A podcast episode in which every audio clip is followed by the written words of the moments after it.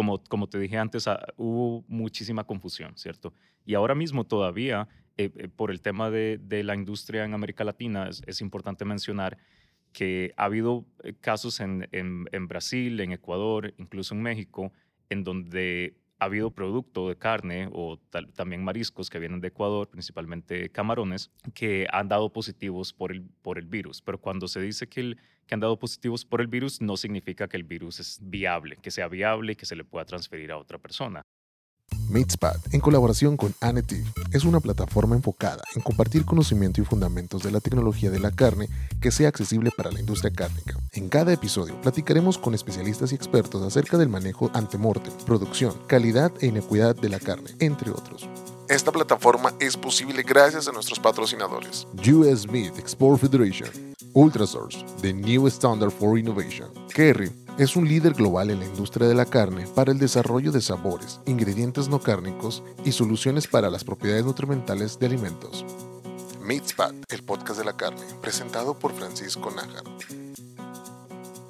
Bienvenidos compañeros de la carne a, esta plataforma eh, de Meatspad, Meatspad de versión en español.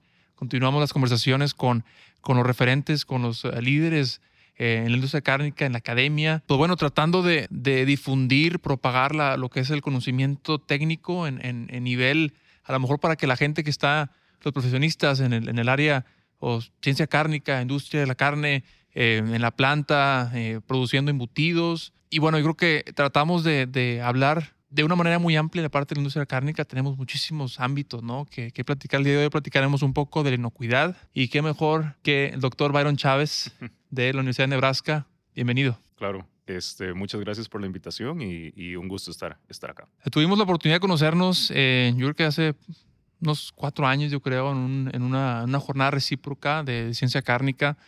Eh, platicamos, yo creo que nos, nos eh, tocamos en una, una comida, me parece. Sí.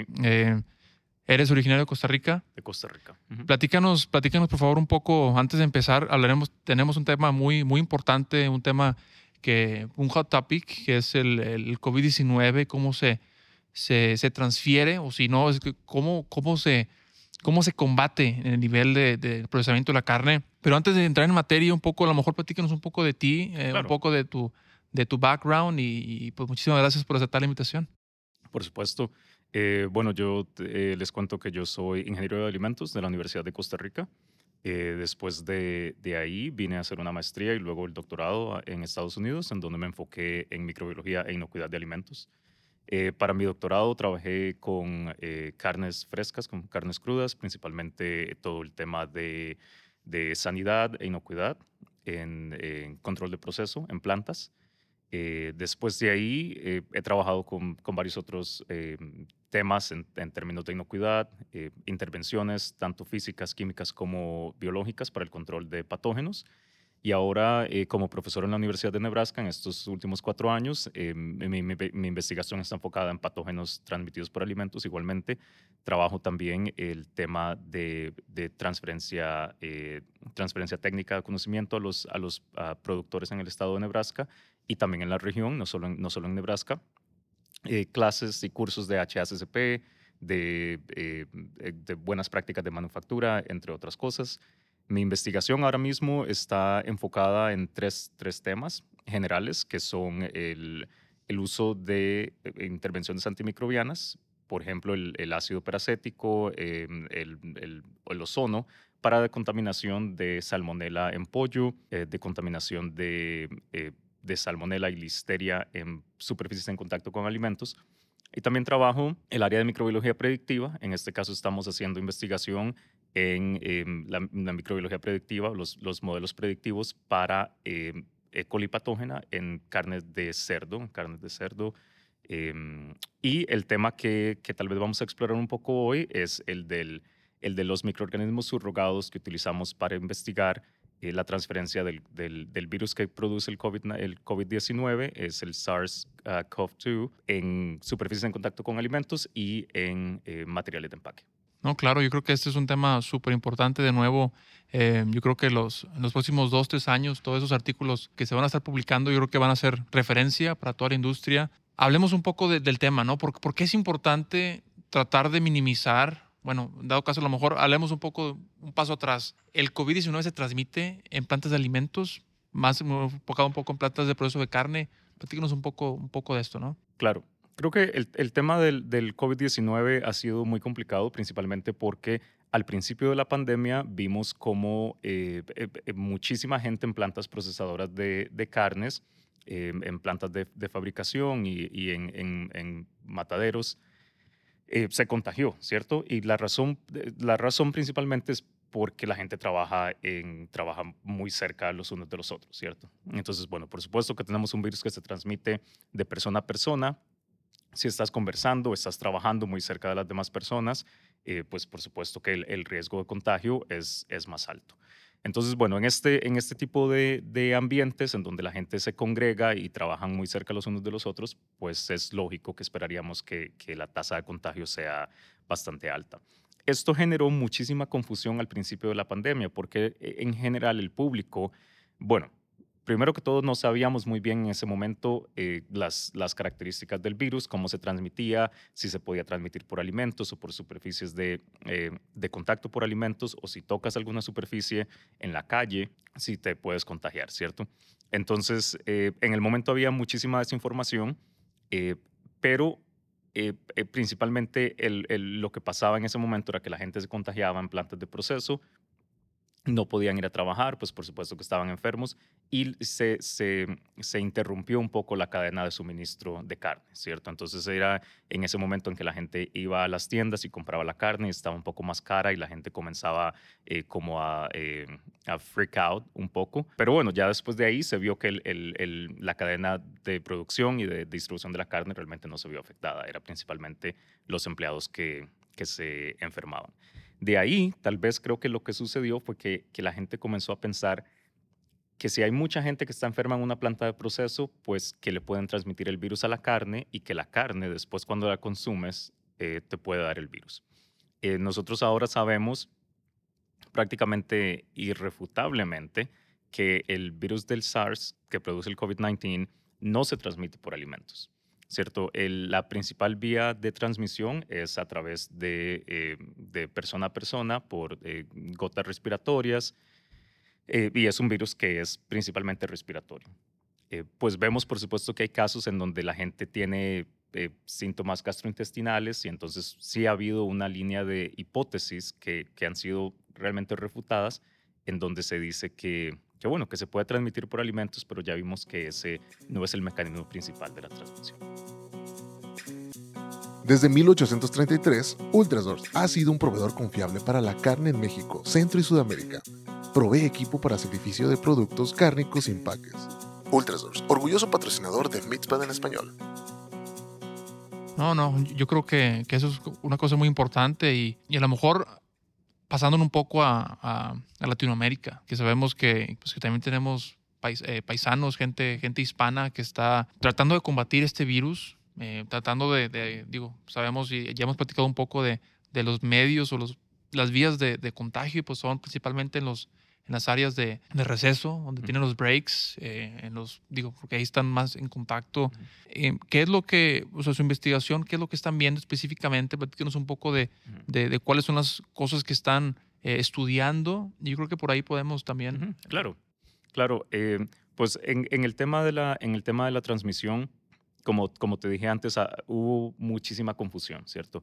Y ahora mismo todavía eh, eh, por el tema de, de, la industria en América Latina, es, es, importante mencionar que ha habido eh, casos en, en, en, Brasil, en Ecuador, incluso en México, en donde ha habido producto, eh, producto de carne o tal, también mariscos que vienen de Ecuador, principalmente camarones, que han dado positivos por el, por el virus. Pero cuando se dice que, el, que han dado positivos por el virus, por el virus no significa que el virus es viable, que sea viable y que se le pueda transferir a otra persona o a, o a alguna persona, ¿cierto? Lo que significa, o por lo que se ha visto, es que el material genético del virus, que es un tipo de ARN, es lo que está presente. Entonces tomas una muestra, te da positivo y no es realmente que el virus esté presente, es, hubo presencia del virus, hay material genético del virus, pero eso ha hecho que mercados internacionales, principalmente el mercado de China, eh, que las importaciones se hayan visto un poco afectadas. Pues porque el mercado, el, el gobierno chino establece que se tiene que, que, que hacer eh, muestreo y que se tiene que analizar el producto por el virus que causa el COVID-19, el, el COVID-19. Entonces, esta, esta situación ha llevado a que muchas empresas en América Latina eh, tengan que invertir en hacer no solo los muestreos, sino también hacer las pruebas, pero ha llevado también a muchísima confusión porque sabemos que el, que el producto, aunque tenga algún tipo de material genético del virus, no se le va a pegar a la persona, ¿cierto? Principalmente porque también hemos visto, hay investigación que viene de Francia, que ya se ha visto que los métodos convencionales de cocción de la carne van a eliminar el virus. Eh, no va a ser la, la, probabilidad es realmente entonces eso ha llevado a que más bien lo que nosotros nos enfoquemos sea en las superficies de contacto eh, que es lo que en inglés se llama fomites, que serían como las superficies inanimadas que tal vez te puedan contagiar, ¿cierto? Entonces estás trabajando en una mesa de ensamblaje o en una mesa donde estás fabricando una carcasa y que, que tal vez se pueda tocar la superficie y que se pueda transmitir. Entonces, lo que ahora nosotros estamos evaluando es cómo es que, cuáles son las circunstancias o las, las, condiciones en las que los virus subrogados, que serían virus que nosotros utilizamos en lugar de el, eh, del virus, pero que se comportan de una manera similar, cómo es que estos virus pueden sobrevivir y se pueden transferir, en qué condiciones de humedad relativa y en qué condiciones de temperatura se pueden transmitir. Y luego de ahí, lo que cuando ya generemos estos datos en el laboratorio, lo que se va a hacer es un modelaje de, eh, de, la transmisión. ¿Cuál es la probabilidad de que este virus, si se toca una superficie una o dos o tres veces, que ese virus se vaya a transmitir a otra superficie o que se lo vaya a transmitir a otra persona? En, el, en ese caso, nosotros utilizamos un modelo que es de guantes, de guantes de, de nitrilo o guantes de látex, en donde se hace el modelo. El modelo. Eh, pues por supuesto no podemos, no podemos utilizar eh, la piel de una persona para, para hacer ese modelaje. Entonces, bueno, la narrativa ha cambiado un poco de que sea un virus transmitido por alimentos a que sea un virus transmitido por superficies inanimadas.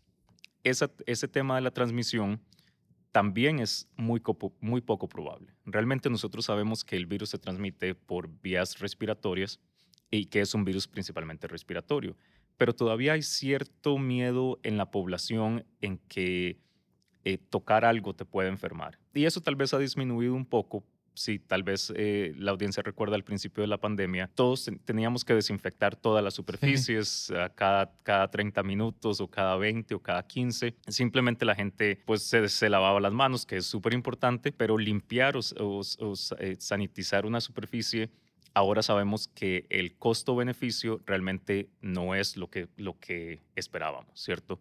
Eh, porque el virus puede estar en una superficie pero no significa que va a estar viable, no significa que cuando la gente toque la superficie se le va a pegar. Que sobrevive.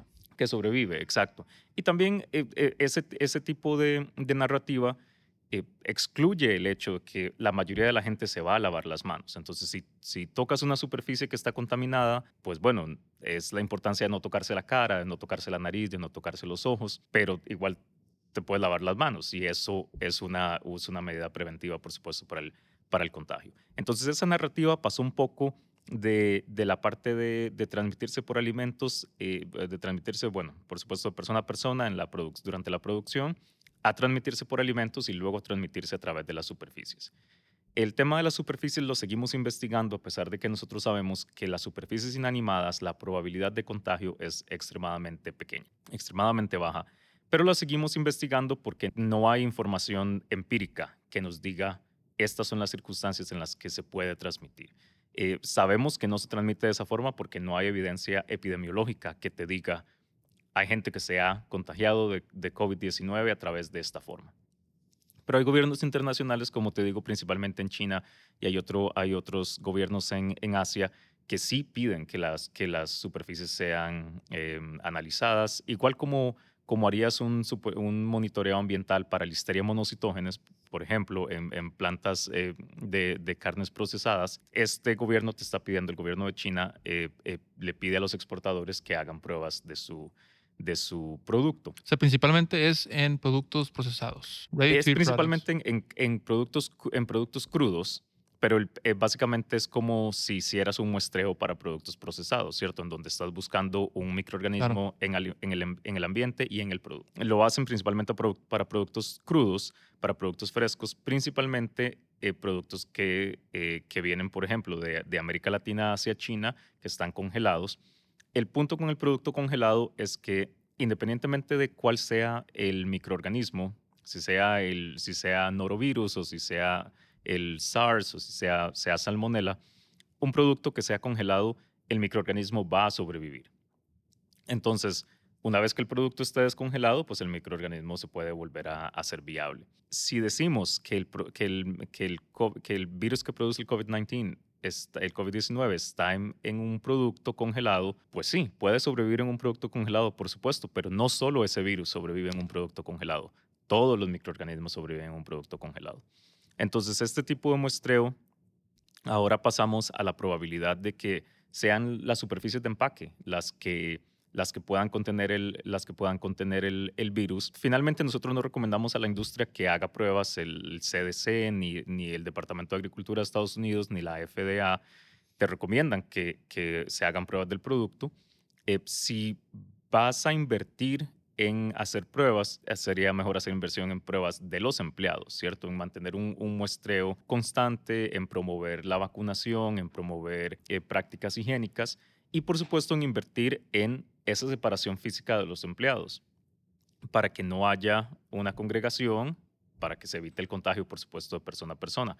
Cosas que nosotros hemos visto acá en Estados Unidos y que es muy probable que en América Latina haya, haya pasado, es em, eh, que los, los, durante los recesos, por ejemplo, que no todo el mundo se congregue, ¿cierto? Sino que ahora eh, hay a tal hora vienen tantas personas y a tal hora vienen otras tantas personas y demás. Em, entonces eso es lo que, como un staggering del, del, de los horarios de receso. Ese tipo de medidas preventivas, además de la vacunación, es lo que en plantas de proceso va a reducir la, la, la incidencia del, del virus. Fíjate que, que me, me, llamó mucho la atención lo que mencionas de, del mercado asiático, bueno, China en particular, viendo que, que están pues monitoreando ¿no? el, el, el, SARS. Y platicábamos, yo creo que en días anteriores, un poco de, de, quería tocar el tema del HACCP. Podemos hacer hincapié en la importancia de, bueno, si esto en América Latina, eh, los, el mercado asiático está pidiendo que, que, venga libre de, de, de, este virus, se tiene que incluir en el plan HACCP? Digo, yo creo que es, es una pregunta, eh, yo creo que muy general, ¿no? Pero, ¿qué opinas al respecto como, como un CCP o cómo, lo, cómo lo ves? Sabes que, que, que es súper buena pregunta. Eh, eh, también es, es una pregunta que me han llamado mucho los, los, procesadores del estado de Nebraska y que yo lo hablo también en mis cursos de, de HACCP la pregunta es, ¿tiene que ser el, eh, ¿tendría que ser una reevaluación o un reanálisis de mi análisis de peligros, por ejemplo? ¿Tengo que identificar el virus del SARS como si fuera salmonella, como si fuera E. coli patógena? La respuesta es no. Eh, la, respuesta directa es, no y, les, digo por qué. Eh, porque la transmisión del virus del, del, SARS no es de la ruta fecal oral que es como los virus que son realmente transmitidos como norovirus, como norovirus o como hepatitis A, ¿cierto? Como norovirus, como hepatitis A o como rotavirus, eh, que, son, eh, que son virus que eh, realmente su ruta de transmisión es fecal-oral. Entonces hay, hay, contaminación, es un ciclo de contaminación.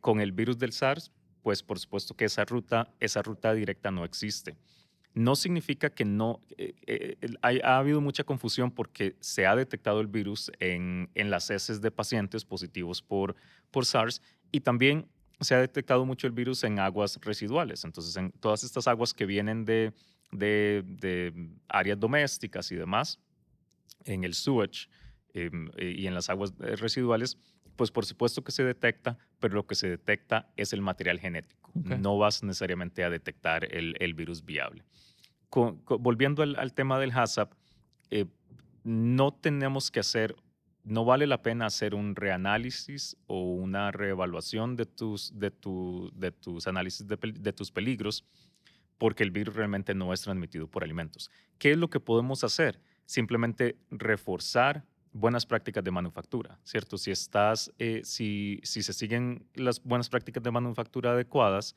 que sería utilizar medidas eh, eh, para separar al empleado del producto, las, como guantes, como diferentes Ba- tipos, sí, sí, batas, batas. eh, diferentes tipos de, de medidas preventivas, pues por supuesto que eso va a ayudar a proteger el producto. Una, una compañía que tenga buenas prácticas de manufactura adecuadamente implementadas, pues está muy, va a estar muy bien en el tema del control o la mitigación de transmisión entre un empleado y el producto. Y ahí entonces lo que veríamos es que las medidas que hay que reforzar es eh, eh, la transmisión de empleado a empleado. Es por supuesto lo que queremos disminuir. Sí, lo que ya platicamos, ¿no? De- de Exacto. tener en cuenta, ¿no? Los recesos, que no se congreguen en, en- ciertas partes, ¿no? Pues, pues yo creo que, que con, con, esta, con este diálogo, yo creo que es un mito, ¿no? Digo, son, es- este es, un, es, un nueva, es una nueva era para, para mucha gente. Yo creo que fue un parteaguas también para mucha gente. Inclusive, Claro. digo, estamos en ahorita en, en, en, Río Nevada, después Ujú. de casi dos años de no tener Exacto. presencias eh, en persona. Ujú. Y, y bueno, yo creo que pues te agradecemos mucho el tiempo de estar el día de hoy con Claro. nosotros. Yo creo que volveremos contigo con más preguntas. Claro. Eh, a lo mejor podemos hablar un poquito más de, de, de- de plan HACCP, ¿no? un, Ujú. poco, un, po- un poco más técnico. Pero yo, pues yo creo que esto sirve como, como una, una buena eh, plataforma para, para aclarar estos fundamentos, ¿no? Que, que para aquellos que estén a lo mejor ya, ya viendo estos problemas de- del día a día, ¿no? De, bueno, estoy exportando, ¿qué hago? Claro. Entonces yo creo que, que esto va a servir muchísimo para, para nuestros her- hermanos hispanos y, Claro. Y bueno, te agradecemos, te agradecemos mucho el tiempo. Claro, con, con gusto. Muchas gracias por, por, eh, por recibirme. Y pues el mensaje final es este, eh, que continúe la vacunación, que continúen las medidas preventivas de la transmisión de persona a persona y que, y que de esa manera vamos a poder prevenir y mitigar contaminación de producto y contaminación de superficies en contacto con el producto. Perfecto. Y, y no mencionamos eh, la sanidad, los, todo lo que son los procesos de sanitización, que también, Exacto. aunque no se tra- te transfiere como mencionaste, creo que eso hay que, hay que tener en cuenta las buenas prácticas de manufactura y todo lo que lleva, lleva a cabo. Exacto. Pues bueno, muchísimas gracias. Muchísimas gracias.